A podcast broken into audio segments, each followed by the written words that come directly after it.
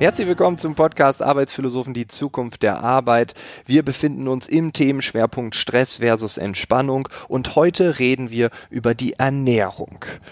Zu Gast ist nämlich Bastienne Neumann. Sie ist Autorin, sie ist Podcasterin und sie beschäftigt sich mit der Ernährungspsychologie. Also was passiert mit uns, wenn wir essen? Warum greifen wir in bestimmten Situationen zu einer bestimmten Art von Essen? Und was macht Stress mit uns? Wie funktioniert das eigentlich? Ich behaupte, Stress und Ernährung, das ist ganz eng beieinander und darum müssen wir in diesem Themenschwerpunkt auch darüber reden. Das habe ich gemacht. Ich hoffe, du hast ganz viel Freude und ja, ich würde sagen, Audio ab, ganz viel Spaß mit Bastian Neumann.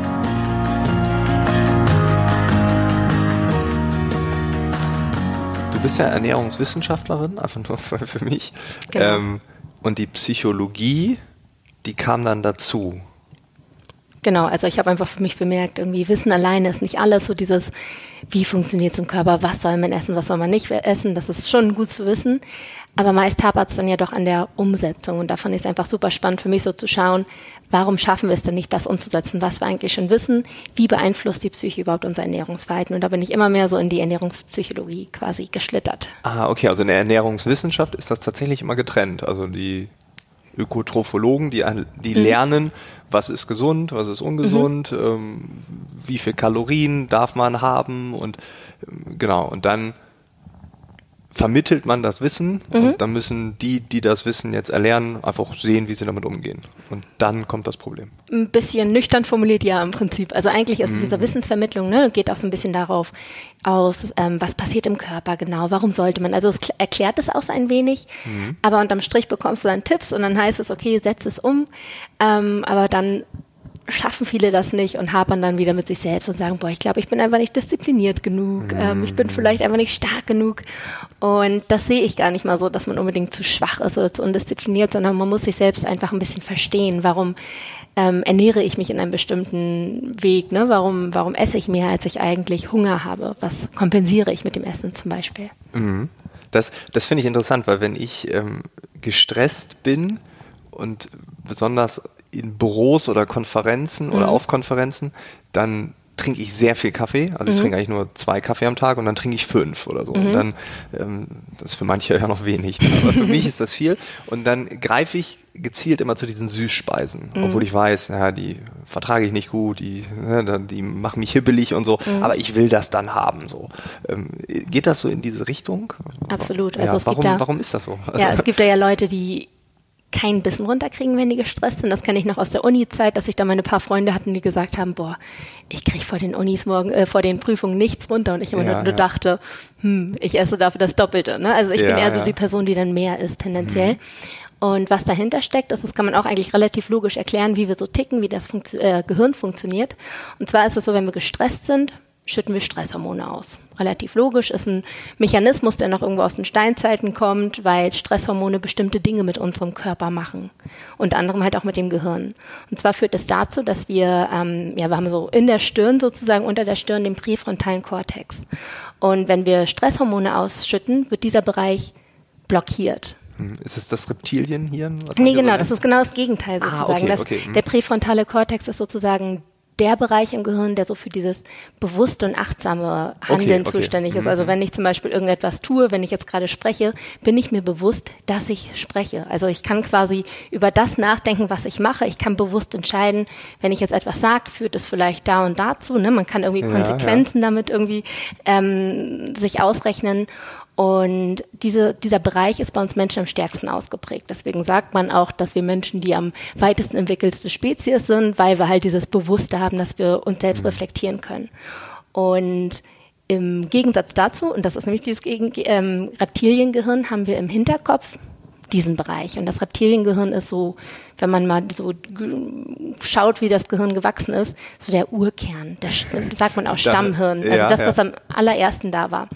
Und da sind halt die ganzen Dinge so beheimatet, die unser Überleben sichern. Ne? Also unsere, unsere Überlebensinstinkte sozusagen. Und was jetzt passiert, wenn wir Stress haben, ist, dass das ähm, Reptiliengehirn sozusagen aktiviert wird und der präfrontale Kortex blockiert wird. Ah. Mit der Begründung, Stress ist eigentlich immer so ein Gefahrensymbol gewesen. Mhm. Also unser Gehirn kann nicht wirklich dazwischen unterscheiden, haben wir gerade Stress, weil wir irgendeine Abgabe auf der Arbeit haben, oder haben wir Stress, weil wir gerade von einem wilden Tier verfolgt werden. Ja, genau. Das heißt, die Reaktion ist einfach, wir müssen uns irgendwie retten. Das heißt, präfrontaler Kortex blockiert, Reptiliengehirn aktiviert, weil wenn wir jetzt von einem wilden Tier verfolgt werden würden, hätten wir nicht die Zeit, da erstmal zu überlegen, okay, ich könnte jetzt nach links laufen. Da kommt dann bald irgendwann ein Baum, da könnte ich raufklettern. Oder mhm. ich gehe nach rechts, da ist ein Haus, da könnte ich mich verstecken. Die Zeit hätte man nicht mehr zu reflektieren, weil dann hätte das Tier dich schon links bekommen. Das heißt, es wird blockiert, du kannst nicht mehr reflektieren, du, über, äh, du reagierst quasi mit deinen Überlebensinstinkten und Überlebensinstinkte sind dann irgendwie entweder sowas wie Kampf, das ist dann das, was ich tue, das mhm. Essen. Warum, warum das Kampf ist, erkläre ich gleich auch noch. Ja. Oder halt auch Flüchten. Ja. Und das ist dann dieses Nicht-Essen. Und deswegen reagieren Menschen verschieden. Es gibt mal dieses Fight, fry, äh, Fight, Flight, Freeze, sagt man. Ne? Genau, also genau, Kämpfe, ja. Flüchte oder Freeze. Und da ist es so ein bisschen abhängig auch einfach, was du für ein Typ Mensch bist, was du für Erfahrungen gemacht hast, wie du reagierst. Und Essen ist sozusagen Kämpfen, weil du kämpfst damit für dein Überleben. Weil wer Essen hatte, hat überlebt. Aber wenn ein Löwe hinter mir herrennt, ja. esse ich ja nicht erstmal was. Nee, genau, genau. Aber es rennt ja meist auf, da, auf den Konferenzen kein Löwe hinter dir ja, her. Genau, so, ne? Da genau, ist ja eher so die Situation, die dich stresst. Das heißt also, wenn, der, wenn du vielleicht gestresst bist, weil da irgendwelche nervigen Leute sind, klar könntest du jetzt auch kämpfen und denen einfach eine hm. Faust geben. Ne? Aber es wäre nicht das geilste Verhalten in der Situation. Wollen Sie einen Kaffee, hier noch eine Süßspeise? Bam. genau, könnte, könnte man auch ja, machen. Genau. Ähm, aber da sind wir dann so weit, dass wir dann doch sagen, okay, das ist vielleicht gerade nicht die klügste Wahl. Äh, also die Zivilisation zugeschlagen und uns äh, genau. neu programmiert. Okay. Genau. Ja. Und deshalb, deshalb greift man dann zu ähm, Maßnahmen sozusagen, die auch unser Überlebensinstinkt irgendwie füttern, ne? dass wir mhm. das Gefühl haben, okay, wir kämpfen irgendwie, wir tun was für unser Überleben. Und das ist dann meist im, im Sinne von, ich esse ganz viel Ach, und dann halt auch wirklich in, Maß, in Massen. Also da ist es auch nicht mehr wichtig, ob es schmeckt, ob wir hungrig sind oder nicht, weil dann dieses Bunkerverhalten einsetzt. Ne? Wenn wir die Möglichkeit haben zu essen, dann bunkern wir das alles, weil es ist eine Gefahrensituation. Wir müssen schon mal vorsorgen. Und das ist das, was unserem Gehirn in dem Moment passiert. Das heißt, wir verlieren diese bewusste Kontrolle, wo ja eigentlich der präfrontale Kortex für zuständig mhm. ist, und rutschen in dieses instinktive Bunkerverhalten. Krass. Mhm. Ah, das ist ja, ja, also ich sehe das wirklich äh, mhm. äh, dann immer ähm, das dann, genau, wie gesagt, mit diesen Süßspeisen, ne, da sind irgendwie Kuchen oder so und dann esse ich dann drei Stücke oder so. Ich denke, mhm. normalerweise will ich maximal eins essen ne, und eigentlich habe ich auch gar keinen Bock drauf. Und dann esse ich drei. Ja. Und dann denke ich so, warum ist das so? Aber okay, das ist interessant, weil ich kenne mich persönlich auch dahingehend, dass ich direkt vor einem Auftritt in der Stunde vorher nichts mehr esse. Mhm. Das ist einfach da, also, aber der, der Stress davor, der ist ja auch da und da esse ich dann nochmal vielleicht die Kampf, ne, mich stärker machen, mhm. so, mhm. dann, falls der Löwe gleich kommt, also der Moderator, die Moderatorin Moderatorin moderiert mich an, das ist dann der Löwe oder die Löwin. Und ah, okay, spannend. Aber dann, das ist eine andere Beobachtung, ähm, wenn ich maximal gelangweilt bin, esse ich auch viel mehr. Also mhm. ich kenne es dann, wenn ich mit der Bahn irgendwo zum nächsten Auftritt oder nach Hause fahre. Ich weiß, okay, jetzt äh, fünf Stunden sitze ich jetzt irgendwie von, von Mannheim nach Berlin im, im Zug. Da nehme ich dann Essen mit für 15 Stunden. Ja, kenne ich auch. Ja, warum ist das so? Also ist das, das dann Akku aufladen wieder oder wie? Ja, also da könnten so, ich sag mal, zwei Dinge hinterstecken. Einmal haben viele Leute von, von uns echt unbewusst eine Angst vor dem Hunger. Dass wir irgendwie Angst haben, wenn wir eine Zeit lang zum Beispiel in einem Zug sitzen und nicht die Möglichkeit haben, irgendwo hingehen zu können, um uns ja, sowas ja. zu kaufen, dass wir richtig viel mitnehmen, weil es könnte ja irgendwie eine ja, Hungersnot in den fünf Stunden eintreffen, dass wir wirklich so ein bisschen vorbeugen. Ne? Also einmal die Angst vor dem Hunger treibt uns da so ein bisschen an in dieses Bunkerverhalten. Und dann ist es auch so, dass wenn wir langweilig, wenn uns langweilig ist, also da finde ich, muss man immer das Wort Langeweile noch so ein bisschen definieren. Mhm. Einige sagen, mir ist langweilig, wenn ich ähm, irgendwie auf der Arbeit sitze und das mache, was ich halt immer machen muss, es ist langweilig. Andere sagen, Langeweile ist, wenn ich zu Hause sitze und Netflix gucke. So, ne? Also es ist immer dieses, in gewisser Weise streben wir Langeweile auch an, weil das Netflix finden wir irgendwie auch mal abends ganz geil. Mhm. Ne? Wir freuen uns das ganze Jahr, wenn wir jetzt irgendwie eine Festanstellung haben auf unseren Urlaub, weil ja. wir wollen die Langeweile. Ja, genau, ja. Das heißt, es ist irgendwo auch was Erstrebenswertes. Aber wenn wir dann diese Langeweile haben, während wir etwas tun, dann ist es vielleicht gar nicht Langeweile, wir haben nichts zu tun in dem Sinne, sondern Langeweile, wir sind unzufrieden mit dem, was wir gerade machen. Und da ist Essen dann häufig entweder ah. aus einer Kompensationsstrategie, weil Essen lösen uns Glückshormone aus. Essen ist immer so wie so ein kleiner ja, Wupp. Ne? Ja, das, das ja. macht immer so ein bisschen glücklich. Ganz minimal, ähm, aber es ist natürlich auch so ein, so ein ähm, Mechanismus von der Natur, dass wir so Sachen, die unserer Spezieserhaltung ähm, dienen, ne, dass, dass das irgendwie ein Glücksgefühl in uns hervorbringt. Essen, genauso auch Sex, ne, dass wir irgendwie ein, ein An eine Anregung haben, sozusagen das wieder zu tun. Deswegen ist das schon ganz schlau so gemacht von der Natur.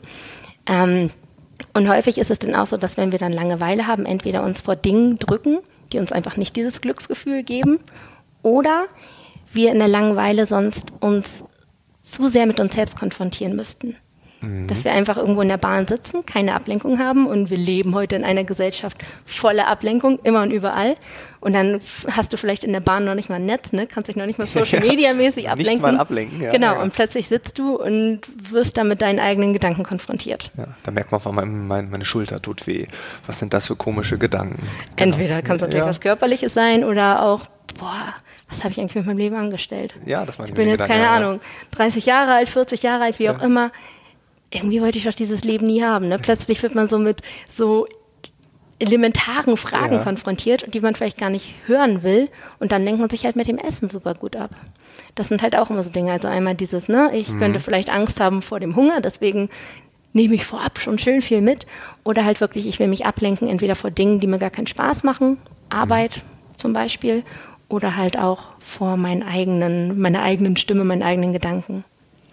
Was ist mit Alkohol? Ich bin ähm, gestern von Wien zurück nach Berlin geflogen. Ich fliege selten, aber mhm. im Flieger wird mir das ganz bewusst. Ähm, bevor wir eingestiegen sind äh, in, in, dem Restaurant davor, jeder hat ein Bier getrunken. Mhm. Ist das, um wieder runterzukommen? Ist das auch so eine Art Kompensationshandlung? Weil es ist mir gestern so richtig, ich, ich saß da als einziger mit Wasser, so, ne, wo ich dachte, krass. Ist falsch mit dir? Ja, so, ich, ich habe hier noch einen Flachmann, jetzt wieder gut. So, ne? also, also fand ich krass. Also alle um mich herum ja. ein Bier getrunken. Und da, da habe ich das erstmal so bewusst drüber nachgedacht und das fällt mir auf, dass das äh, in diesen ähm, am Ende des Tages und sehr starker Businessverkehr mhm. von A nach B fliegend, dass dort Alkohol und auch im Flieger um mich herum haben alle Wein mhm. getrunken. Ähm, Finde ich schon krass. Geht das in eine ähnliche Richtung? Also Alkohol ist immer noch mal so ein bisschen gesondert anzusehen, mhm. weil Alkohol natürlich ganz klar irgendwo auch einfach eine Droge ist okay, ja. und nochmal ja, ja, ja. äh, krasser einen Einfluss auf unsere Physiologie hat. Also nicht mhm. nur das mhm. Psychische, sondern wirklich auch auf den Körper. Ne? Da verändert sich etwas, wenn wir den Alkohol zu uns nehmen. Und das ist natürlich irgendwo, ich denke, jeder kennt das, man trinkt die ersten paar Schluck Alkohol und plötzlich ist alles in dem Körper so, ah, ah alle, genau, genau, genau, einfach mal alles vergessen. Also einmal natürlich die körperliche Wirkung, die darf mhm. man nicht unterschätzen. Aber bei ganz vielen Leuten, bevor sie diese körperliche oder die streben gar nicht unbedingt dieses körperliche nur an, sondern das, was sie mit dem Alkohol verknüpfen. Was verknüpft man irgendwie mit dem Alkohol? Feiern, Spaß, ja, Spaß genau, ja. vielleicht die Jugend damals. Ne? Also das sind so positive Verknüpfungen, die man, da, ja, die man damit hat. Ähm, das heißt, wenn man irgendwie mal so richtig Stress hatte, so einen richtig abgefuckten Tag, ne? Und dann braucht man so ein bisschen Erholung, ein bisschen dieses, ein, Stück weit Jugend, es war frei, ja, es, war, es, ja, gab, ja. es gab nichts äh, am Problem. Das will man dann auch so ein bisschen zurück. Weil diese Erinnerung und ähm, Sensorik, also Geschmack, ähm, Geruch und sowas, ist ganz, ganz, ganz stark verknüpft mhm. bei uns. Ne? Ist ja häufiger so, dass man irgendwo durch Auf die Gegend geht, etwas riecht und dann denkt, oh, das Brot hat meine Oma früher auch gebacken und plötzlich hat man so ein wohliges Gefühl, weil ja, deine Oma hat dich immer irgendwie beschützt und behütet und sowas passiert beim Alkohol natürlich auch, dass dann der, der Geschmack des Bieres, das man immer damals im Studium getrunken hat, bei dir diese Erinnerung auslöst. Und dann, das dritte noch, ähm, hat Alkohol natürlich auch irgendwie so einen gesellschaftlichen, eine gesellschaftliche Rolle. Also wenn man ja, dann im ja. Raum sitzt und der Einzige ist, wie du dann vielleicht der Wasser trinkt, dann muss man sich unglaublich häufig äh, rechtfertigen dafür. Ja, allein, dass ich mich schlecht gefühlt habe, war ja, ja schon komisch. Also ich habe mich ja. von mich selbst ja rechtfertigen müssen. Mhm. Also ähm, ich saß da und dachte so, hm, alle trinken Bier, mhm. alle haben großes Bier, ich habe Wasser, mhm. äh, auch ja. selbst mitgebracht, so heimlich unterm Tisch. So, ne? Also war komisch. Also, ja, das ist halt echt, ne, muss ich rechtfertigen. Jeder fragt, wenn du nicht trinkst, was ist denn los mit dir, warum ja, trinkst du ja, nicht? Ja, genau. Also ich habe auch mal im Studium dann tatsächlich eine Zeit nicht getrunken, konnte damals noch nicht so drüber stehen und habe tatsächlich dann immer mir ausgedacht und erzählt, ja, ich nehme gerade Antibiotika, das verträgt sich nicht. Habe ich gar nicht genommen, aber ich hatte damals einfach nicht so einen Arsch in der Hose, mich hinzustellen und zu sagen, nö, ich will das gerade nicht, Punkt. Ne? Also dieses Gesellschaftliche, dass man da mitgerissen wird, trägt dann auch noch dazu bei, mhm. dass man dann gerne in so einem Umfeld sein Bierchen trinkt. Ja, aber ich finde das krass. Aber wenn wir über diese, die, diese Komponenten reden, ne? also Essen, ähm, trinken, also Alkohol oder mhm. normales äh, Wasser. Also, aber das Thema Essen löst ja Stress in uns aus. Also du hast eben gesagt, die Gesellschaft erwartet bestimmte mhm. Dinge. Ähm, also die Gesellschaft erwartet ja dauernd was. Also mhm. die, die, Vegetarier haben einen Kampf gegen die Fleischesser, die Veganer sowieso. Ähm, man erwartet, dass man bestimmte Normen erfüllt. Man erwartet, dass man bestimmte Normen körperlich erfüllt. Also mhm. Also 90, 60, 90 war irgendwann mal irgendein Ideal. Mhm. Ähm, ich fühle mich immer zu dünn. Ähm, mhm. also es gibt ja immer diese Norm. Ähm, hat das wirklich so einen krassen Einfluss auf unsere Ernährung, auf das, wie wir mit dem Thema Essen umgehen? Weil ich glaube, das löst doch auch ganz viel Stress aus bei den Leuten. Ganz, ganz toll. Also das ist ja im Prinzip das, was ich mache. Ich helfe Leuten dabei, wieder eine gesunde Beziehung zum Essen aufzubauen. Das ist immer das, was ich, womit ah, okay, ich mich quasi ja. so ein bisschen nach außen ja. ähm, stelle. Gerade weil so viele Leute eine ungesunde Beziehung zum Essen haben, mhm. weil sie Essen als Mittel zum Zweck ansehen. Sie essen nicht, weil sie jetzt gerade irgendwie körperlichen Hunger haben, sondern weil sie mit dem Essen entweder eine Zugehörigkeit haben wollen, sei es ähm, ein Club der Veganer ne, oder Paleo oder was mhm. nicht immer, also irgendwie das Zugehörigkeitsgefühl. Dann ähm, natürlich Figur, ganz, ganz große Rolle, weil ähm, es gibt diesen Halo-Effekt in der Psychologie, dass man aufgrund von einer Charaktereigenschaft auf andere Charaktereigenschaften schließt. Und Leute, die übergewichtig sind, mhm. werden häufig assoziiert mit faul, haben ihr Leben nicht im Griff, lassen sich gehen. Ja, ja. Ne? Genau. Also all ja, diese ja, negativen ist, Dinge. Ja. Und damit will keiner assoziiert werden. Das heißt, eigentlich ist es gar nicht dieses verpönte, ein bisschen mehr Kilos auf den Rippen zu haben, sondern mhm.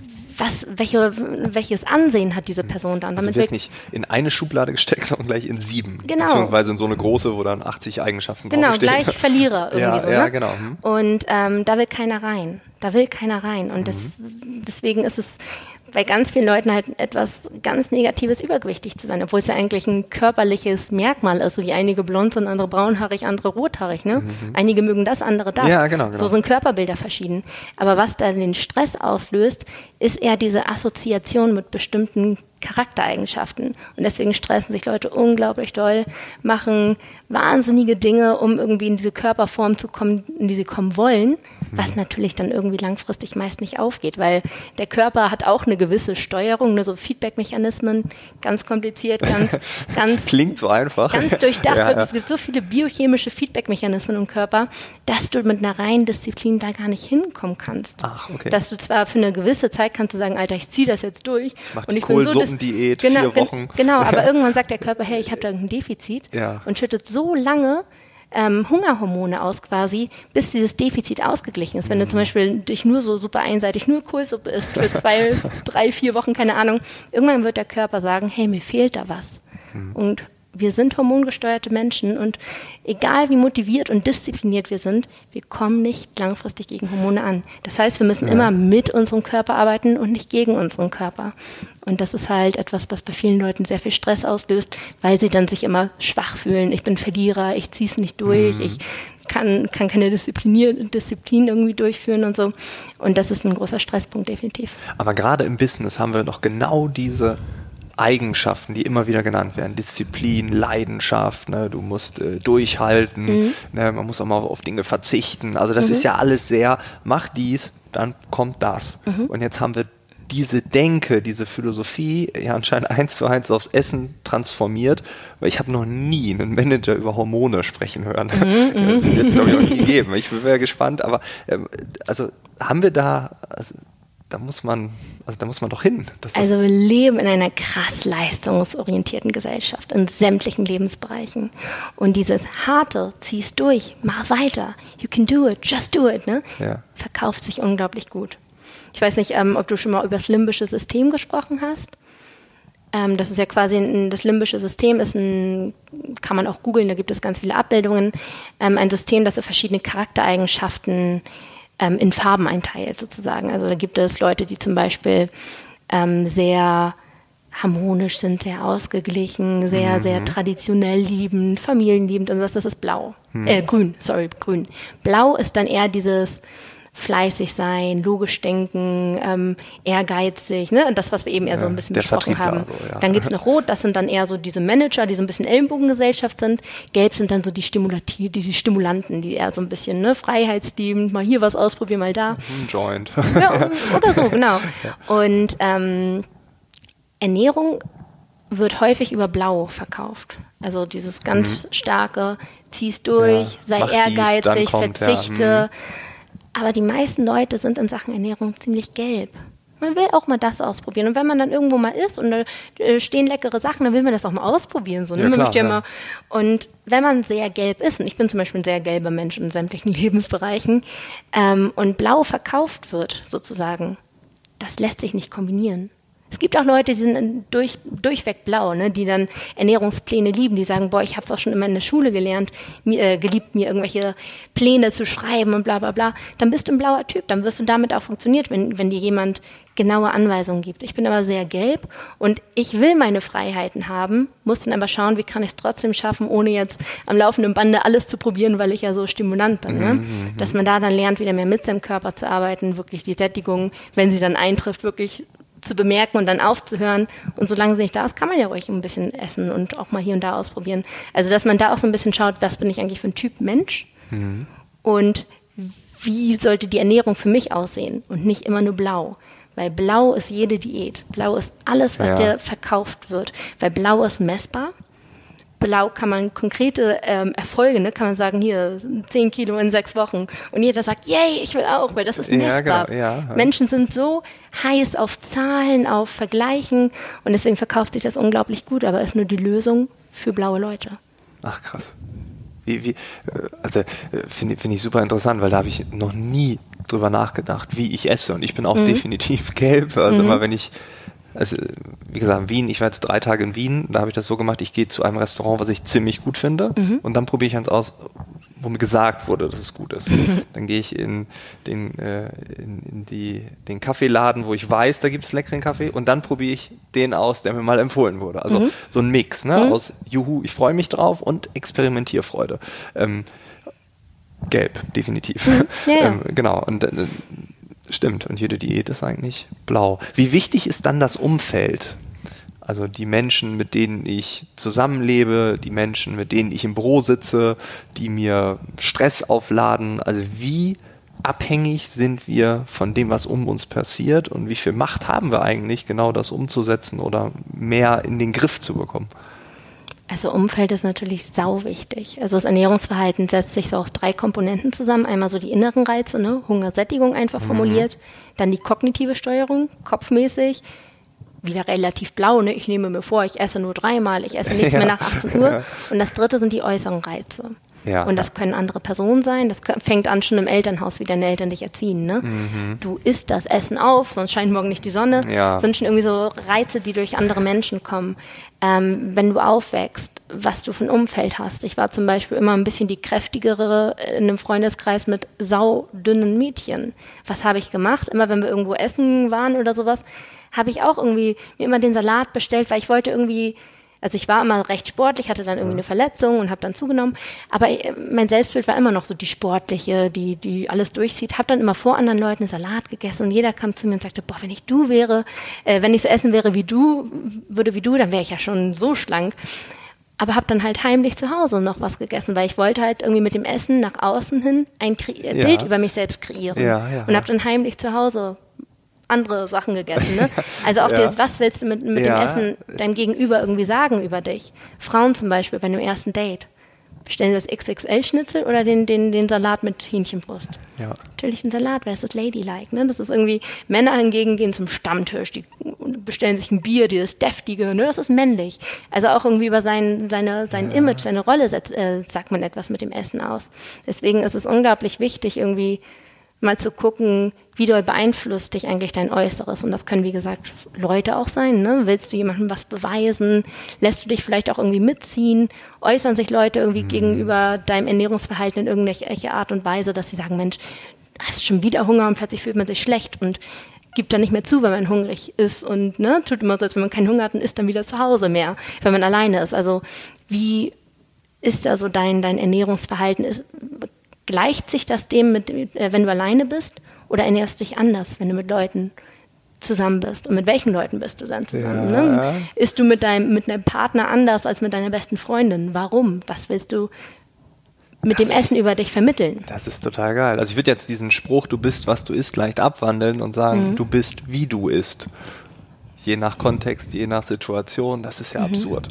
Also Absolut. zu sagen, das so geht's mir gut, dann mhm. bin ich aber auf einem Junggesellenabschied. Ja. Da ist Männlichkeit pur ja, angesagt. 17 Bier zur Vorspeise und dann kommt die Hauptspeise. Und das Lustige ist, das ähm, ist ja nicht nur in unserem Kopf, sondern ja, auch so ein gesellschaftliches Bild. Wenn ich mit meinem Freund essen gehe und er sich ein Wasser bestellt und ich mir ein Bier, 100% Quote, dass das Bier bei ihm hingestellt ja, wird vom Kellner. 100%. Ja. Ne, also es gibt da ja so diese gesellschaftlichen Und je nach Bilder. Bundesland gibt es noch einen Spruch. ja, aber auf jeden Fall. Das, ja, das ist, geht viel tiefer, als man denkt. Ne? Aber nehmen wir mal an, wir haben jetzt, ähm, irgendjemand hört jetzt zu und sagt, mhm. boah, ich erkenne mich wieder. Ne? Mhm. Und äh, ich glaube, jeder erkennt sich wieder. Ähm, was sind denn so konkrete Dinge, die man tun kann? Ähm, zu sagen, ja, mir völlig egal, was die anderen denken, damit fängt es sicherlich an, also kognitiv auf der mhm. Ebene. Aber gibt es so Übungen, Strategien, was würdest du jemandem empfehlen, der jetzt anfängt, darüber nachzudenken, oh, Ernährung stresst mich. Mhm. Wenn ich gestresst bin oder entspannt bin, dann ernähre ich mich so, der Kontext mhm. so, also wie geht man daran, wo fängt man an? Ich glaube, das Wichtigste ist es erstmal, sich selbst kennenzulernen, erstmal sich selbst in dem Sinne kennenzulernen, zu verstehen, warum esse ich gerade? Weil wenn man sich selbst kennenlernt, dann kann man das auch irgendwie bewusst, ne, dann weißt du genau, ah, ich funktioniere gerade so, weil, ne? Der Essimpuls kommt gerade weil. Also mein Lieblingssatz ist sowieso immer, wenn Hunger nicht das Problem ist, dann ist Essen nicht die Lösung. Also wenn du so einen Essensimpuls ja. hast, dann schau mal, warum willst du gerade essen? Mhm. Bin ich gerade gestresst? Meldet sich vielleicht gerade mein Reptiliengehirn? Ja. Ne? Oder ähm, bin ich gerade emotional im Keller und brauche vielleicht einmal dieses Glücksgefühl, das vom Essen ausgelöst wird? Oder belohne ich mich gerade vielleicht mit dem Essen? Auch ein ganz, ganz typisches Bild, dass man irgendwie, ne, ich, wie gesagt, früher beim Sport, ich habe Judo gemacht, ähm, da ging es nach Gewichtsklassen, da hat man immer gehungert bis das Turnier anstand, dann wurde man eingewogen, gab es einen Haken hinter deinem Gewicht und dann kam Kampffressen. Weil du musst, wurdest einmal belohnt dafür, dass du jetzt dein, dein ja. Gewicht erreicht hast, aber musstest natürlich auch fit gemacht werden, weil du gleich auf die Matte kämpfen musstest. Und wenn du vorher zehn Tage, ganz, ganz üble Sachen, zehn Tage fast nichts gegessen hast. Ach, krass. Ja, ja, das ist, da wurden echt einige. Naja, aber ähm, dadurch war bei mir zum Beispiel Belohnungsessen ein großes Ding, dass wenn ich irgendwie eine harte Phase hatte, äh, Prüfungsphase oder irgendeinen Auftritt oder wie auch immer mich da gestresst habe, dann habe ich mich danach mit dem Essen belohnt. Dass man sich als erstes als ersten Schritt erstmal selbst versteht. Warum greife ich in bestimmten Situationen zum Essen? Wenn Hunger nicht das Problem ist, ist Essen nicht die Lösung. Was könnte dann sonst die Lösung sein? Das erstmal für sich klarkriegen. Und wenn man das dann weiß, wenn man zum Beispiel dann mit Freunden unterwegs ist und weiß, ah, ich will jetzt eigentlich essen, weil, ne, weil Grund XY, dann kann man damit ganz anders umgehen, weil dann hat man nicht diese Kontrolllosigkeit, dass man das Gefühl hat, boah, mein Körper hat gerade, ne, ich bin gerade wie ferngesteuert irgendwie und lass mich hier leiten, sondern dann weißt du genau, ah, daher kommt es. Und entweder ich lasse es gerade zu, ist auch vollkommen in Ordnung, ne? Wir alle sind immer irgendwann mal emotionale Esser. Und das mhm. ist ab, ab, und zu auch vollkommen in Ordnung.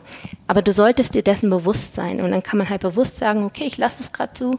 Oder nein, ich möchte ähm, da jetzt gegen vorgehen irgendwie und überlege mir dann zum Beispiel irgendwie Strategien, wie ich ähm, weniger gestresst bin auf der Arbeit. Ne? Also dann akut in dem Moment ist es schwierig zu sagen, ah, ich überlege mir jetzt mal ein Konzept, wie ich weniger Stress empfinde. Das sollte man dann eher in den Phasen machen, wo dieser Essimpuls nicht so akut ist, dass man das so ein bisschen mal vorplant. Ah, okay, es kommt immer in der und der Situation, mhm, mhm. wenn ich vielleicht mit den Leuten zusammen bin oder wenn diese Aufgabe ansteht, wie könnte ich diese Situation entweder umgehen, mal mit dem Chef sprechen, wie könnte ich die vielleicht anders meistern, dass man sich irgendwie neue Skills anordnet. Ähm, also es geht gar nicht so ums Essen. Essen sehe ich immer meist nur als Folge von einem tiefer liegenden Problem. Essen ist meist die Bewältigungsstrategie, um etwas tiefer liegendes damit irgendwie in Ordnung zu kriegen. Und damals schon zu schauen, was ist eigentlich das tiefer liegende und mm. da muss man ran, weil das ist ja der Auslöser. Und wenn wir dann Diät machen, weil man sagt, boah, man hat jetzt zugenommen, dann ist das im Prinzip nur eine Symptombekämpfung. Weil das Essen ist ja nur das Symptom, ist ja nur die Folge, ne? Und deswegen sage ja, ja. genau, genau. Und deswegen sage ich Diäten mh, mm, schwierig. Ja. Schau mal, was ist denn eigentlich das Ding, warum du vermehrt zum Essen greifst. Und das sind dann ganz verschiedene Lebensbereiche. Das kann von bis sein. Da kann es echt in die Tiefe gehen. Ja, und deswegen ist mein erster Schritt, jetzt habe ich viel zu viel geredet, mein erster Schritt tatsächlich dieses, sich erstmal selbst zu verstehen, was, was bewirke ich denn eigentlich bei mir mit dem Essen. Das ist ja auch nicht einfach. Nee, also, gar nicht, gar nicht. Nicht gar nicht die Schablone, also die Diät ist die mhm. Schablone, die setzt mhm. du auf und dann wird die wohl passen. Ne? Da merkst du, ja, muss, passt doch nicht. Muss. Und dann, die muss und dann machst du die nächste und jeden Monat gibt es eine andere ja, und so weiter. Ja. Ähm, genau. Aber das hier ist ja wirklich das Nachhaltige, das Schwierige, mhm. wo man richtig tief rein muss, wo man das Handy ausmacht, wo man die Chips wegschließt, wo man richtig reingeht. Ja, okay. Also ich glaube, die Aufgabe ist für alle da. Ja, also ist kein leichter Weg, ist nein, auch nichts nein. von heute auf morgen. Nein, ich sage immer, das ist ein Prozess. Ja, ne? Das ist nichts einmal Schalter umklappen und ach, jetzt bin ich frei davon. Wir alle haben irgendwie so eine eigene Beziehung zum Essen. Bei mhm. ist es relativ ne, mit viel Leichtigkeit und ach Gott, habe ich mhm. ja gar nicht so ein Problem mit. Bei anderen ist es wirklich, dass sie vor jeder Mahlzeit einen inneren Kampf führen. Ja. Ne? Und deswegen äh, ist es schwierig. Zu, und das auch zu akzeptieren. Ne? Mhm. Also wie oft kriege ich als Vegetarier Kommentare? Ne? Also mhm. wo dann so, äh, keine Ahnung, so dieses typische ist halt irgendwie so, ja, haben sie auch eine vegetarische, stehst du da vor den Schnitzeln, haben sie auch irgendwas Vegetarisches? Ja, sollst mal mehr Schnitzel essen, so dünn wie du bist. Ne? Geht halt auch wieder irgendwie die Männlichkeit verloren. Bei, ja, ne? so genau. Und wir denkst so, ja, so, ja, ne? Ja. mittlerweile hat man vielleicht dann je nach Person und ist mir der sympathisch, ja. will ich noch was von nehmen, gibt es dann auch einen fiesen Konter manchmal, damit die einfach merken, okay, da habe ich gerade eine Grenze überschritten und mhm. die, die, weil mir ist mittlerweile egal, aber es gibt ja Leute, die zerbrechen dann und die mhm. haben dann zwei Wochen richtig zu strugglen wegen ja. so einem bescheuerten Kommentar. Und ich will gar nicht wissen, wie das mit Menschen ist, die richtig Probleme damit haben. Also, ich meine, mir ist das relativ hupe. Ich denke so, ein Idiot und wie gesagt, je nachdem, kontert man dann oder lässt es sein oder völlig egal, dann rege ich mich ja mal auf, gut mhm. ist. Aber wenn das bei Menschen so eine Folgewirkung hat, du kannst ja Menschen dadurch zerstören. Und diese Akzeptanz nicht zu haben, das finde ich ist das Schlimmste überhaupt. Und gerade beim Thema Essen ist das ja. Und das ist halt auch vor allem das Schmerzhafte bei vielen Leuten, ähm, wenn sie dann ein Problem haben und das mit dem Essen kompensieren, dann macht sich das irgendwann am Erscheinungsbild bemerkbar. Man nimmt zum Beispiel zu. Mhm. Das heißt also, man trägt sein Problem öffentlich vor allen sichtbar die ganze Zeit mhm. mit sich herum. Und wenn dann jemand irgendwie mal einen Spruch bringt, irgendwie, ja. oh, du hast aber zugenommen oder hier, ne, die Dicke hier oder sowas, ne, dann ist das halt so richtig in die Wunde ja, rein, weil ja. es geht eigentlich gar nicht ums Gewicht. Es geht damit was darum, was dahinter steckt, ne, was, wie ist das überhaupt entstanden? Und das ist halt wirklich das, wo dann echt irgendwo Stress und Schmerz aufkommt. Ja. Jetzt brauchen wir nochmal also, so einen positiven Ausgang. Also ich, ich habe ganz, also wir schließen den Kreis jetzt wieder. Ganz am Anfang habe ich ja gesagt, ich trinke dann Kaffee und esse Süßigkeiten und so. Eine Stunde vor dem Auftritt bin ich nervös, weil ich weiß, in einer Stunde sitzen da 500.000 Leute, keine Ahnung, mhm. aber auch nur 20. Ganz egal, ich bin gestresst. So und dann trinke ich einen Kaffee und damit pushe ich mich ja noch mehr. Eigentlich weiß ich, ich müsste jetzt einen Lavendeltee trinken, so einen Beruhigungstee oder irgendwie einen Kamillentee, der dann noch die Stimme so irgendwie schön macht mhm. oder so. Wie schaffe ich es jetzt zu dieser neuen Gewohnheit zu kommen? Ja, also einmal musst du natürlich für dich erstmal entscheiden, willst du wirklich weg vom Kaffee? Wenn ja. du jetzt sagst für mich, für dich so irgendwie, ja, Leute sagen, das ist nicht so gut, aber. Nein, ich merke das ja. Also ja. ich bin, ich bin hibbelig, mhm. weil in einer Stunde geht's los und dann trinke ich den Kaffee und dann bin ich noch hibbeliger. Mhm. Das weiß ich. Ja, ja. Genau. Also du hast ja gerade schon Gewohnheit gesagt, das Wort, ne? Das, was da eigentlich mehr oder weniger auch hintersteckt. Klar, hat irgendwo auch eine körperliche Auswirkung, vor allem mit dem Koffein, aber es sind halt Gewohnheiten, die man schon seit eh und je macht. Dann hast du es dir vielleicht irgendwie antrainiert vielleicht durch die Arbeit, wenn man dann immer im Büro war, ne, wenn Stress da war, ist man erstmal in die Küche gegangen, Kaffee trinken. Ist bei dir so verknüpft. Mhm. Und Gewohnheiten, da gibt es immer, das gibt eine Gewohnheitsschleife. Also es gibt immer einen Auslösereiz, zum Beispiel Stress. Dann gibt es eine Routine, das ist bei das Kaffeetrinken. Mhm. Und diese Routine führt immer zu einer Belohnung. Und diese Belohnung ist dann bei dir vielleicht das Herunterkommen gewesen, die Entspannung, ne? irgendwie sowas. Und der Auslösereiz lässt sich nur selten verändern. Ja man könnte, du könntest jetzt sagen, okay, dann mache ich es einfach so, ich nehme keine Auftritte mehr an, weil dann habe ich den Stress nicht, ne? Auslösereiz ja, irgendwie. Dann habe ich einen anderen Stress. Auslösereiz isoliert. Oder wenn man, wenn man Kinder hat, die einen stressen, kann man auch sagen, okay, ich gebe meine Kinder weg, ne? Ja, genau. Also deswegen könnte man, aber da muss man immer schauen, steht ja. das im Verhältnis dazu. Deswegen Auslösereiz ist schwierig zu verändern. Die Belohnung kann man auch nicht verändern, weil wir alle haben bestimmte menschliche Bedürfnisse. Wir mhm. wollen ähm, Entspannung, wir wollen, was kann, Zugehörigkeit kann zum Beispiel auch eine Belohnung sein. Das heißt, das einzige Ding, wo wir dran drehen können, ist die Routine. Ja. Das Kaffeetrinken bei dir. Und da muss man sich jetzt überlegen, was kann man anderes tun, was beim gleichbleibenden Auslösereiz die gleiche Belohnung sozusagen bewirkt. Und das muss nicht immer alles, wir müssen nicht immer ein Lebensmittel mit dem anderen Lebensmittel ähm, ersetzen. Du kannst auch mal ausprobieren, ist es die Meditation? Ist es einfach der Kopfhörer aufzusetzen und vorher Guter eine Runde Punkt, zu tanzen? Ja. Ja, ähm, ist es einfach, dass du nochmal deine Freundin anrufst und dir nochmal einen letzten viel Glück, du rockst das ähm, Wunsch abholst oder so, ne? Dass man einfach schaut, was könnte dir in dem Moment, wenn jetzt Auslösereiz Stress ist, auch dieses, dieses Gefühl des Runterkommens okay, geben. Das sozusagen. ist geil, ja, da darf man mal drüber nachdenken. Und ja. genau, also dass man sich das mhm. einmal erstmal überlegt und dann aber auch erstmal durchzieht, weil Gewohnheiten sind in den Basalganglien in unserem Gehirn verankert und das sind eigentlich so Nervenverknüpfungen. Und je häufiger man so eine Nervenverknüpfung quasi benutzt, desto stabiler wird sie. Wie so eine Straße ist sie irgendwann, wo Autos rüberfahren können in einem wahnsinnigen Tempo. Wenn du jetzt anfängst, eine neue Nervenverknüpfung zu bilden, dann ist sie erst ganz, ganz dünn. Das ist wie so eine, ich sag mal, wie so ein Trampelpfad, den man erstmal äh, herstellen muss. Ne? Das ist eine zugewachsene Wiese, du gehst einmal rüber und das ist sau anstrengend, weil es sind Gräser, Gebüsche, Bäume im Weg und du musst dich da irgendwie durchkämpfen. Und dann kommst du am anderen Ende an und denkst so, boah, nee, das war jetzt nicht das, das gleiche wie die Autobahn ja, vorher, ja, die war ja viel bequemer. Das heißt, also man sagt so, im Schnitt dauert es tatsächlich 66 Tage ähm, dass man so eine neue Gewohnheit ja, ja. etabliert. Und das ist sozusagen dann die Zeit, in der du aus dem Trampelpfad einen Weg und dann irgendwann eine Straße entstehen lässt. Und wenn die Straße da ist, dann kannst du wieder dein Auto nehmen und da schnell rüberfahren, also die Information wieder schnell von A nach B bringen. Und dann wird es wieder leichter. Mhm. Und deswegen am Anfang braucht es so ein bisschen Durchhaltevermögen, dass man okay, da wirklich ja. dran arbeitet. Also es ist nicht jetzt, oh, ich suche mir eine neue Gewohnheit und sie ist da. Man muss da sein Gehirn tatsächlich so ein bisschen umprogrammieren. Und wie gesagt, 66 Tage im Schnitt laut Studien, also merkt ihr die zwei Monate, die hältst du durch. Und ähm, dann soll, ist es sehr gut möglich, dass du dir dann so eine neue Routine angeeignet hast, die dann nicht Kaffee sein muss, auch nicht, wie gesagt, ein anderes Lebensmittel sein muss, sondern irgendetwas, was dich halt bei deinem gleichen Auslösereiz zur gleichen Belohnung bringt. Ja, total cool, weil ich habe immer gedacht, ich muss das Getränk durch ein anderes Getränk ersetzen. Mhm. Ich habe es auch schon mal mit grünem Tee äh, probiert und es, es, hat gut geklappt. Mhm. Ähm, an so Tagen, wo ich irgendwie drei Tage fünf Auftritte habe, wenn ich da noch Kaffee trinke, dann da bin ich halt dauer mhm. angespannt. Mhm. Ne? Und dann habe ich gesagt, okay, vor dem Auftritt trinke ich einen grünen Tee ähm, und der Tee pusht so ein bisschen, aber gleichzeitig wirkt er auch beruhigend. Also wenn man ihn mhm. irgendwie drei, vier Minuten ziehen lässt und nicht zwei Minuten. Ich glaube, da hat man diese Wirkung und äh, das habe ich ausprobiert und dann habe ich das, habe ich gesagt, oh, das war ja toll. Ich war ja so entspannt vorher ne? Mhm. und nicht diesen Kaffee-Push, den man da noch so hatte.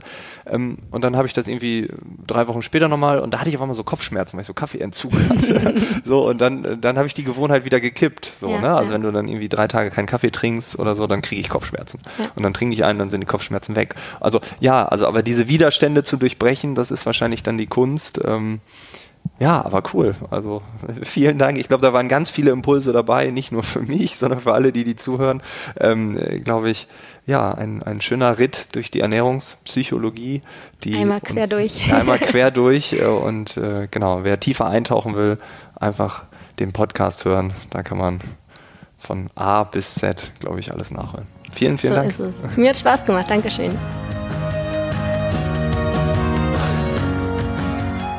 Das war das Gespräch mit Bastian Neumann.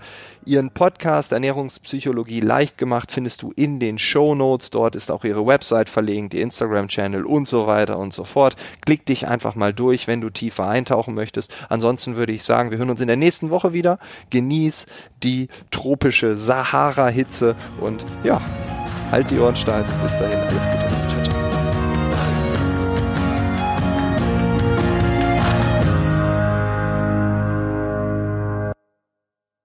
Hallo, wir sind Robert und Rüdiger und wir machen gemeinsam ziemlich gut veranlagt. Den österreichischen Anleger-Podcast. Also wenn du wissen willst, was sich Neues tut bei Aktien, Anleihen, Gold, Bitcoins, Kryptos oder sonst irgendwas, dann hör doch mal rein. Ziemlich gut veranlagt. Jeden Donnerstag neu auf Korea.at und KroneHit.at. Und überall sonst, wo es schöne Podcasts gibt.